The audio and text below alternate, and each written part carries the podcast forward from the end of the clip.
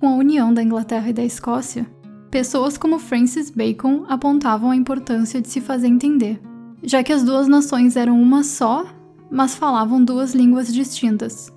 Mas, em vez de unirem as duas línguas, valorizando o que havia de melhor em cada uma delas, como proposto pelo filósofo, o que aconteceu foi um pouco diferente disso. Caminhamos pelas antigas ruas de Edimburgo. Estamos no ano 1707, quando o parlamento escocês deixa de existir e os parlamentares se mudam para Londres. Se prestarmos atenção no que as pessoas estão falando à nossa volta, vão perceber que algumas falam de um jeito peculiar. É que aqueles que pertencem à classe alta estão buscando perder todos os traços do escocês na sua fala para se igualar aos ingleses. O curioso é que, alguns anos antes, alguém falando inglês em Edimburgo era motivo de curiosidade e graça.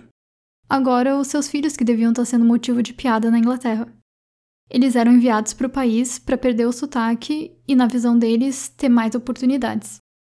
Na escrita também vemos uma mistura das línguas. O problema é que o inglês estava em vantagem nessa. A imprensa foi criando o costume de adaptar os textos para o inglês para atingir um público maior, e o escocês raramente era usado. É nesse momento que a literatura escocesa chega no fundo do poço, e a escrita escocesa é reservada principalmente para escritas coloquiais, como em diários.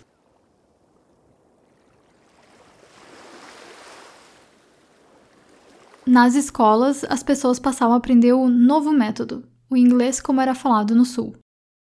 Esse era o novo jeito de falar, o jeito certo, a língua nativa. Foi nessa época que tomou forma a ideia de que o escocês era uma corruptela do inglês, ou seja, uma língua formada através da má compreensão de termos ingleses. E essa ideia foi perpetuada até os dias de hoje. Porém, o escocês se mantém presente na voz do povo, e é aqui que a música folclórica tradicional ganha espaço. Passadas de geração em geração oralmente, essas músicas são importantíssimas para a história do país, pois relatam sobre hábitos cotidianos, reforçam crenças e servem como um portal que nos conecta com o jeito de falar da época. Mas a classe alta e mais tarde a classe média queriam era se distanciar o máximo possível dessa língua. E tudo isso era facilitado com a vontade dos ingleses de erradicar com qualquer cultura diferente da deles. Agora que os países formavam uma união, eles precisavam se unificar, e isso significava ignorar a cultura minoritária e apropriar-se dos bons costumes ingleses. E, infelizmente, muitos escoceses se humilhavam em busca da aprovação dos ingleses. Meu sotaque tá bom o suficiente? Me desculpa por ser escocês? É sério, o escocês foi da língua dos poetas para a língua que as pessoas pediam desculpa por falar.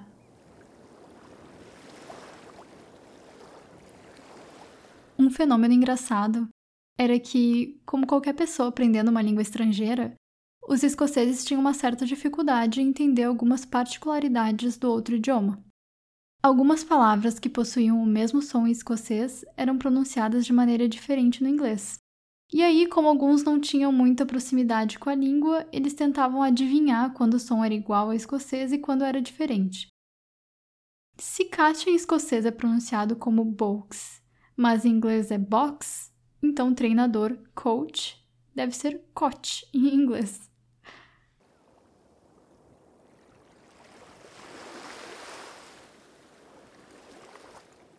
Mesmo aqueles orgulhosos das suas origens, como o filósofo David Hume, que não tinha afinidade alguma com os ingleses e que reconhecia que eles o desprezavam simplesmente por ser escocês, era obcecado em tentar soar o mais inglês possível em sua escrita.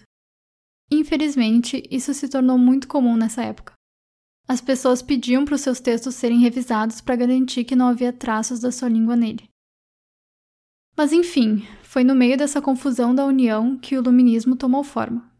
Entre a busca pela escrita perfeitamente formal em inglês e as discussões em alto e bom escocês, surgiu o cenário perfeito para a discussão da ciência, filosofia e mais várias outras áreas que iriam trazer diversas mudanças para a nossa sociedade.